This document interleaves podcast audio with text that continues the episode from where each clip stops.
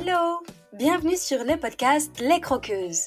Moi, c'est Pauline et je suis là pour vous aider à construire un quotidien qui vous ressemble et dans lequel vous vous épanouissez chaque jour un peu plus pour croquer votre vie à pleines dents. Dans les épisodes, seul ou avec mes invités, je vous partage des réflexions, des astuces, des inspirations et des outils pour vous remettre en mouvement. Le tout avec ma bonne humeur et beaucoup de pétillance, comme d'habitude. Allez, c'est parti, préparez-vous, on y va. Janvier. Ah, le mois des résolutions. Ou pas. Des envies de changement, des opportunités qui s'ouvrent. Généralement, c'est un mois où se mélange à la fois le stress de l'année qui vient de s'écouler et l'appréhension de vivre la même chose, l'envie de construire du nouveau et la fatigue ou le découragement de finalement la tâche que ça représente, cette construction du nouveau. Par où commencer? Qu'est-ce que je veux construire? Comment je fais? Qui peut m'aider? Et ça, c'est autant de questions qui sont parfois tellement bloquantes qu'en fait elles nous paralysent et nous empêchent de faire quoi que ce soit. Résultat, on reproduit les mêmes erreurs que l'année d'avant, on ne remet pas en question et on finit par se prendre exactement le même mur que l'année qui vient de s'écouler. Sauf que, si cette fois vous n'avez pas envie que ça recommence, que vous vous sentez prête à vous remonter les manches et à vous prendre en main, alors c'est certainement l'occasion de vous lancer dans un véritable accompagnement. Et justement, en janvier, le programme Libère et Rayonne réouvre ses portes avec une remise de 200 euros.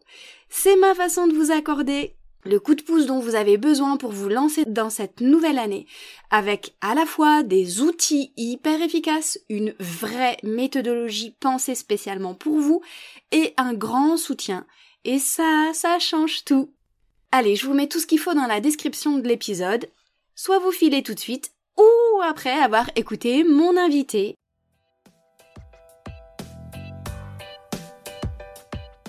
Aujourd'hui, j'accueille Fabienne qui nous dévoile son virage à 360 degrés professionnellement après avoir accompagné sa maman durant une année intense. Elle est devenue l'aidante et a mis totalement sa vie de côté pour se dévouer à sa mère qui souffrait. Et c'est justement en étant présente dans son parcours médical, de ce qu'elle a pu observer, qu'elle a décidé de changer de métier pour être plus dans l'accompagnement humain et aujourd'hui, son projet est abouti, elle est installée et se sent pleinement à sa place dans cette nouvelle posture professionnelle.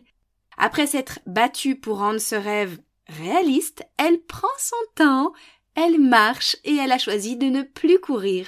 Restez bien à l'écoute pour découvrir son histoire et en apprendre encore plus sur son nouveau métier humain. Mais je vous en dis pas plus, je vous laisse découvrir tout de suite notre conversation.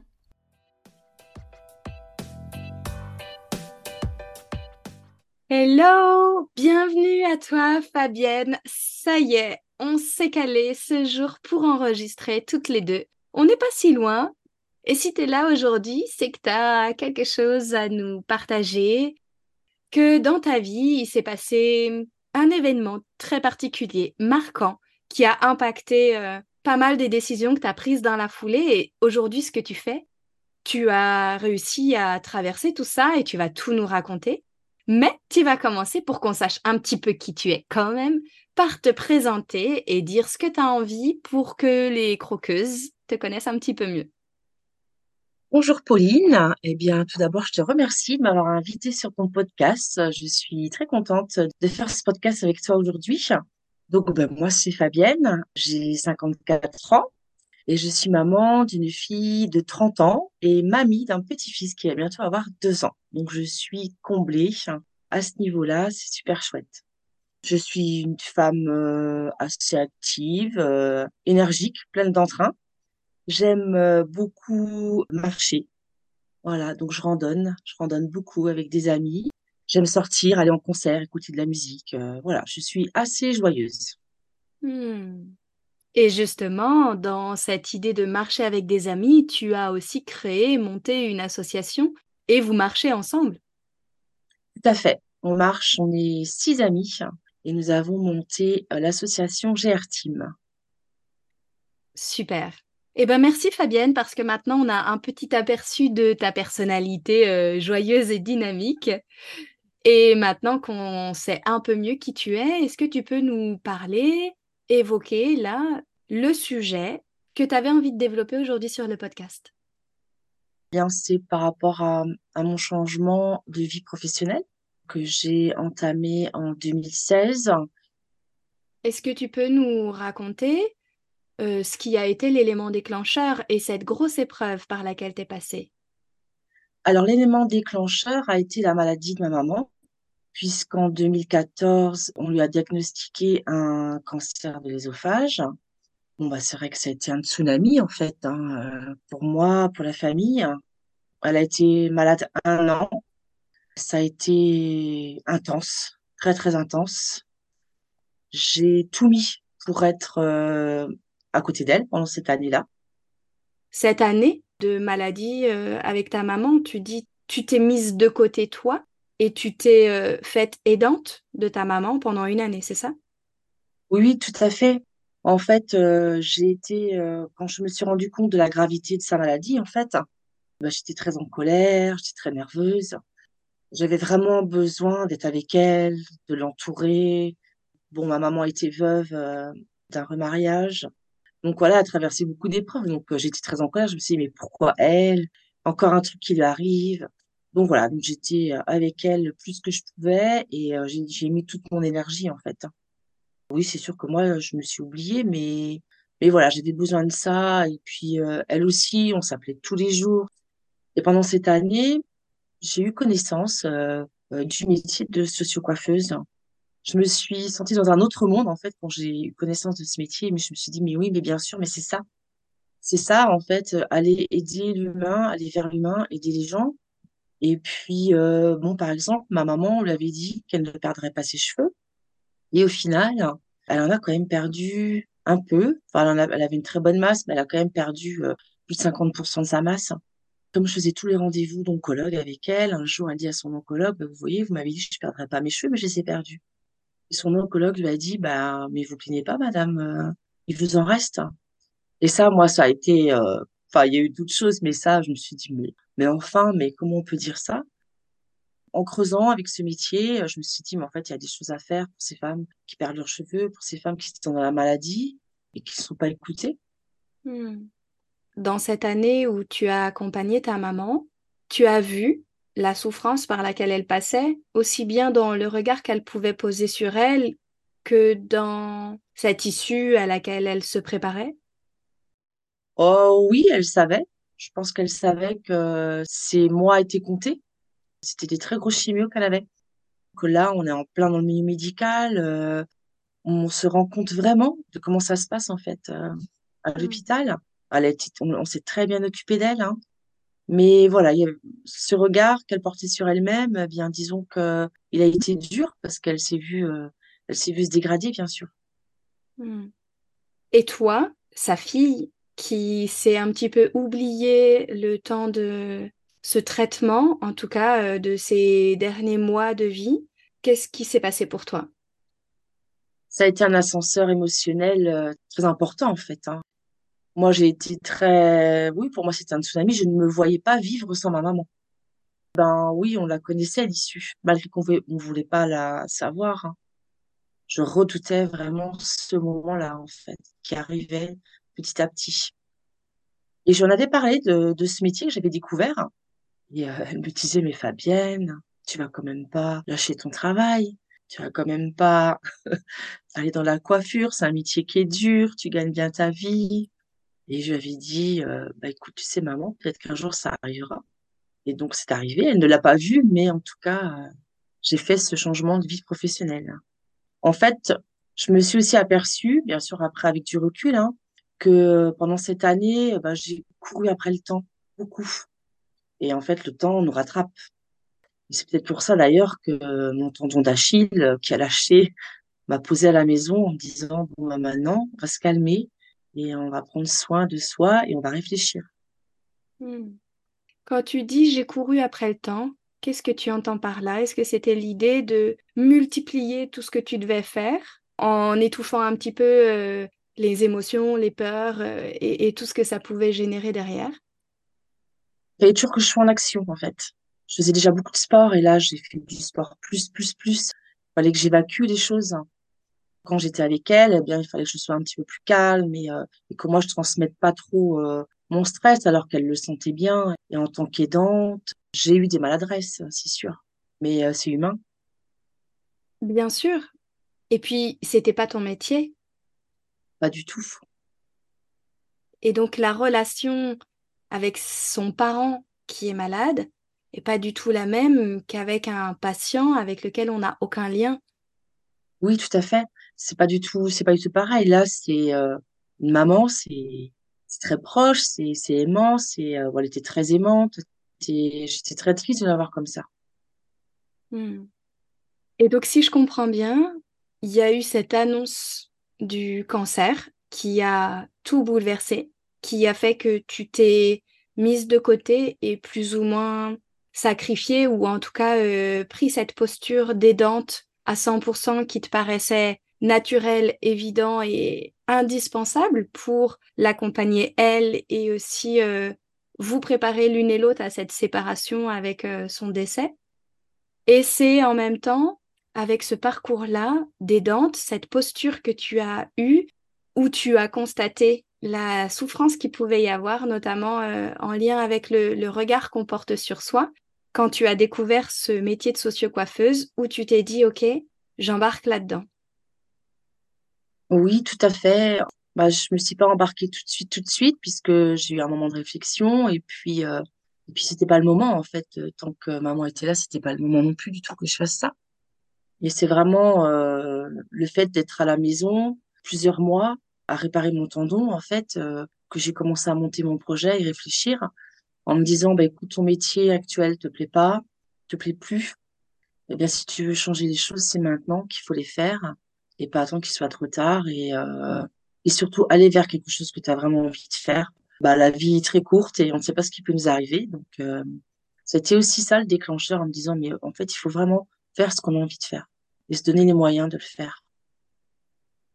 Oui, c'est ça, c'est que tu ne t'attendais pas à perdre ta maman, tu ne t'attendais pas à ce que ce soit aussi rapide. Et là, ce métier, ton corps qui t'a forcé à t'immobiliser pour pouvoir monter ce projet-là et au moins prendre le temps de te réparer, de te reconstruire. Et là, tu as fait un choix qui avait du sens pour toi. Tout à fait. J'ai fait le choix d'aller vers l'humain et euh, de prendre de l'humain dans, toute sa globalité pour en prendre soin et surtout par rapport euh, à cette perte du cheveu euh, qui englobe tellement de choses pour un être humain. Notre cheveu, c'est notre protection donc, quand on n'en a plus, eh bien, on est transformé. C'était vraiment vers là que je voulais aller. J'ai commencé en septembre 2016. Et ta maman était décédée en 2015 Elle est décédée en 2015, donc un an après, un peu plus d'un an après. Hmm. Et dans cette année-là, ça a été euh, ces mois d'immobilisation avec le tendon. Qu'est-ce qu'il y a eu d'autre pour toi? Bah, Il fallait qu'on m'aide aussi, moi, après, à me, à me requinquer, on va dire. Et euh, du coup, je suis allée bah, vers des professionnels. Euh, j'ai euh, entrepris une thérapie aussi qui m'a aidé à, vivre cette épreuve d'après-deuil. Et je me suis fait aussi aider par la naturopathie pour aider aussi mon corps à, à reprendre un peu de la forme, on va dire. Dans cette idée d'être accompagné en naturo, est-ce qu'il y avait le désir de prendre soin de ce corps qui te porte, comme c'est celui de ta mère qui a lâché. Prendre soin de mon corps et prendre soin aussi de, de mon mental, en fait, on va dire, parce que ça a été quand même... Euh, ouais, j'étais très, très éprouvée quand même, donc il fallait aussi que moi, je me requinque des deux côtés, en fait. Il fallait que je me reprenne en main, on va dire, par rapport à tout ça. Hmm. Et septembre 2016, tu lances ton projet et tu deviens socio-coiffeuse. Alors, septembre 2016, je commence par un CAP coiffure en un an. Ça m'a tout de suite plu. Hein. J'étais super. Hein. Je me sentais vraiment très, très bien dans ce que je faisais.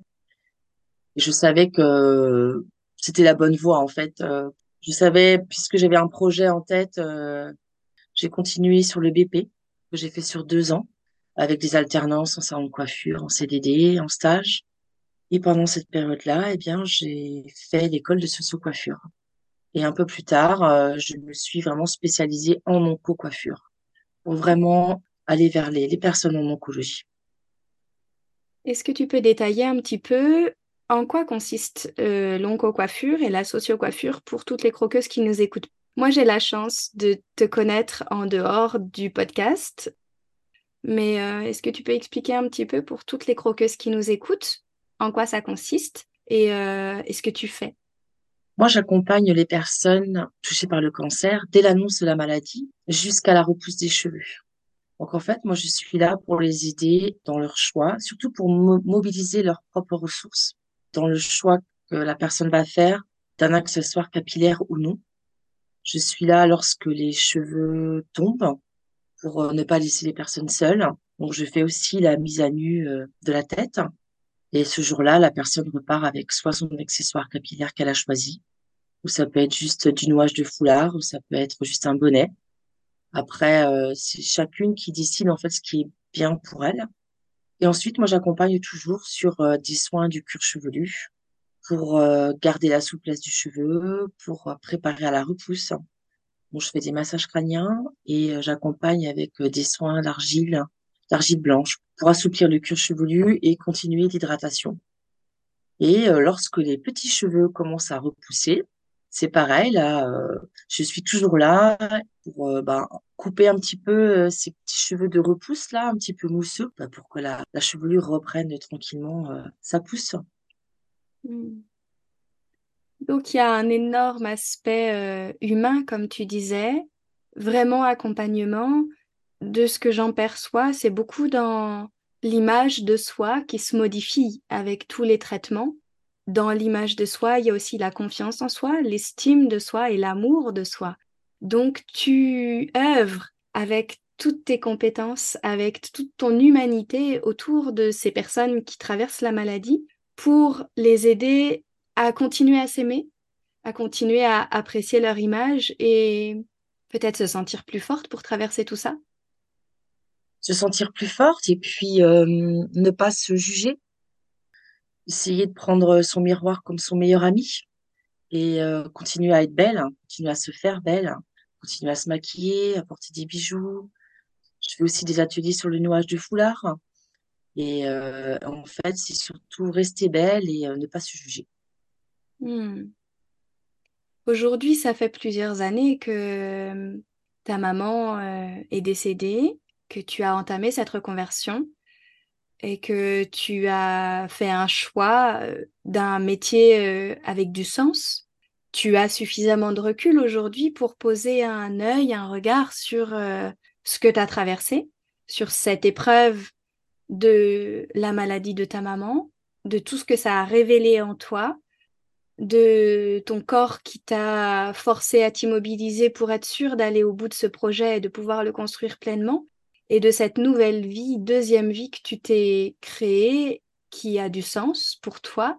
C'est quoi les enseignements de tout ça pour toi ou comment est-ce que tu vois cette période-là? Je pense que cette période m'a quand même transformée, m'a rendue euh, plus forte, mais hum, m'a fait aussi euh, prendre conscience de mes capacités, de ce que moi je pouvais faire ça m'a reconnecté, j'ai envie de dire, euh, d'avoir traversé tout ça, d'être là aujourd'hui. Je pense que je me suis reconnectée à moi.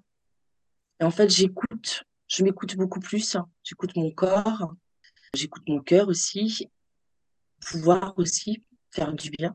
Il faut se faire du bien à soi-même d'abord. Ce que je faisais pas avant. Hmm tu pris conscience que pour continuer de donner humainement parlant dans tout ce que tu fais et d'accompagner toutes ces personnes qui traversent la maladie, tu avais besoin d'abord toi d'être bien avec toi-même et de te nourrir et de te remplir pour pouvoir continuer d'œuvrer? Oui, c'est ça. Si on n'est pas bien avec soi-même, si on n'est pas bien dans ce qu'on fait et qu'on n'est pas OK avec soi, euh, c'est difficile d'accompagner les autres. Donc en fait, il faut euh, prendre d'abord soin de soi et c'est ce que je fais au quotidien, en tout cas j'essaye de faire, de faire des choses qui me font du bien. Ça me parle beaucoup ce que tu dis parce que euh, moi aussi j'ai changé de posture de vie professionnelle, comme tu le sais, comme les croqueuses le savent aussi. Et ça me paraît indispensable de trouver ces espaces pour prendre soin de moi, pour pouvoir me remplir, pour pouvoir me nourrir, pour pouvoir m'accorder beaucoup de douceur et même beaucoup d'amour à moi-même pour continuer d'être auprès des autres. Une éponge toute sèche, elle n'essuie plus rien. Un vase sans eau, il fait pourrir ses fleurs. Mm.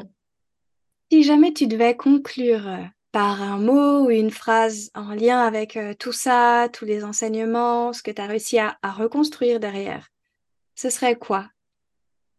J'aurais envie de dire que hum, tout est possible et euh, quand on a envie de faire les choses et qu'on se bat pour, en tout cas, on peut y arriver. Il y a des obstacles, tout n'est pas toujours euh, super facile à faire, mais si on arrive à surmonter ces obstacles-là, quand il y a de la persévérance, on peut arriver à beaucoup de choses. Et après, ben, on s'entoure aussi de, belles personnes, de bonnes personnes. Donc, euh, moi, j'aurais envie de dire que dans la vie, il n'y a pas de hasard, il y a juste des belles rencontres.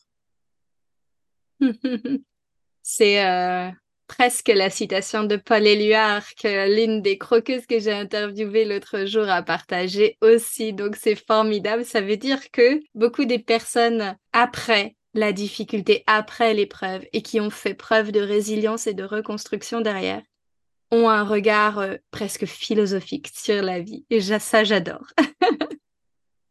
c'est vrai ce que tu dis, on a un autre regard sur la vie. Ouais, c'est vrai que le regard n'est pas le même. Donc, je reviens à ce que j'ai dit par rapport au fait de, courir après le temps, de courir tout le temps. Eh bien, en fait, moi, j'ai décidé de plus courir. Je ne cours plus. Je prends mon temps. Hmm. Donc, sur le GR34, tu marches. Tout à fait, je marche. je marche sur le GR34 et ça, c'est, c'est, enfin, pour moi, je, trouve que c'est un luxe de faire ça. Un luxe dans le sens où, euh, eh bien, qu'est-ce qu'on a à faire de notre journée? Eh bien, c'est marcher. Voilà, on marche, on parle, on parle pas, on rigole, euh, on regarde le paysage, on profite de tout et ça, c'est très, très nourrissant. C'est très régénérant ces, ces week-ends-là. Et pour moi, ouais, pour moi, c'est un luxe de pouvoir faire ça avec mes amis parce que c'est juste super. Hmm. Les marcheurs sont reconnus pour aussi leur euh, facilité à être en pleine conscience, à méditer, parce que la marche a quelque chose d'extrêmement méditatif. Oui. Donc euh, c'est pour ça que on est bien synchronisés toutes les six parce que on n'est pas tout le temps en train de parler, en train de rigoler, chacune marche à son rythme, on s'attend, voilà, si on n'a pas envie de parler, ben on parle pas, c'est pas une obligation. Donc tout à fait, c'est aussi euh, la marche méditative. Et comme on est au bout de cette interview, j'ai l'habitude de proposer un quiz gourmand pour mes invités et pour les croqueuses que nous sommes, toi, moi et toutes celles qui nous écoutent aussi. Je vais te poser quelques questions simples auxquelles tu réponds de façon spontanée sans te prendre la tête tu me dis si tu es prête. Je suis prête. Ok, alors je commence par une question simple. C'est quoi ton péché mignon? Ce qui te fait les yeux doux, qui t'appelle, qui te tente et rien qu'à l'odeur, rien qu'à le voir, rien qu'à y penser même, tu salives. eh bien, pour moi, c'est des tablettes de chocolat noir. Et ça, je résiste pas. Tu es une croqueuse de chocolat. Je suis une croqueuse de chocolat, tout à fait. ok. Bienvenue au club. je sais que toi aussi, tu aimes bien le chocolat. Ah, je le dévore même. Je termine un stage euh, de ce week-end où je pense qu'on avait 4-5 tablettes différentes et on, on, a pris énormément de plaisir à les déguster, à les savourer, à les engloutir aussi et à laisser un petit peu euh, toutes les saveurs euh, nous combler de plaisir. Si ta vie pouvait se manger, ce serait quel plat? Mmh, Le couscous. Côté convivial, chaleureux et puis euh, et ses saveurs. Hein. J'adore les saveurs du couscous, tout ce qu'on peut mettre comme épices là, dedans. Et ouais, ce serait le couscous. Hein. Mmh, trop bien. Est-ce que tu es plutôt thé, café, bière, eau, vin? Mmh oh, vin. Dans quelles circonstances? À l'apéritif, je suis vin. En mangeant, moi, c'est le côté convivial, le vin. Absolument. Très convivial, le vin. Est-ce que tu es plutôt radis, hamburger, falafel ou bourguignon? Bourguignon.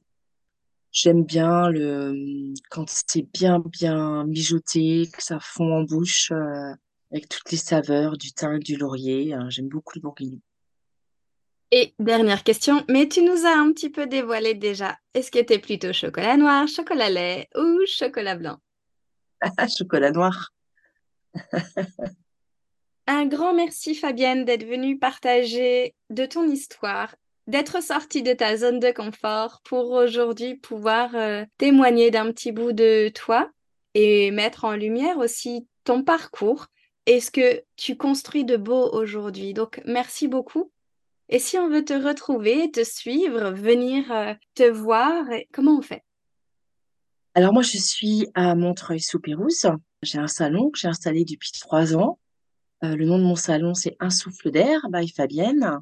On peut me retrouver sur euh, mon site internet, unsouffledair.fr, sur Instagram, sur Facebook. Formidable. Je mettrai les liens, moi, dans la description de l'épisode pour que chacune puisse te retrouver, te suivre et en savoir un peu plus sur la sociocoiffure et l'oncocoiffure. Merci Fabienne.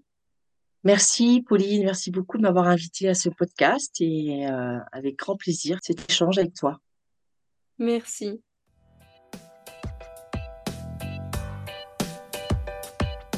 Et voilà les croqueuses, c'est la fin de cet épisode. Merci à vous d'avoir écouté jusqu'au bout. Si vous avez trouvé la gourmandise de mon invité, n'hésitez pas à m'envoyer un message ou un commentaire. C'est toujours un plaisir de vous lire. Si cet épisode vous a plu, qu'il vous a apporté un peu d'énergie, d'élan et de la valeur, si vous vous dites que ce serait bien que d'autres femmes puissent l'écouter, n'hésitez pas à le partager et à le noter sur votre plateforme d'écoute favorite. C'est très rapide, notez le podcast en mettant des étoiles, ça l'aidera énormément à être visible pour qu'il touche encore plus de croqueuses. Et merci à toutes celles qui le font déjà. Vous pouvez aussi vous abonner pour être certaine de ne pas rater les prochains épisodes en solo ou avec mes invités. Je vous souhaite une super journée ou soirée, où que vous soyez, avec gourmandise bien sûr. À la semaine prochaine pour une nouvelle dose de pétillance, d'inspiration et de bonne humeur.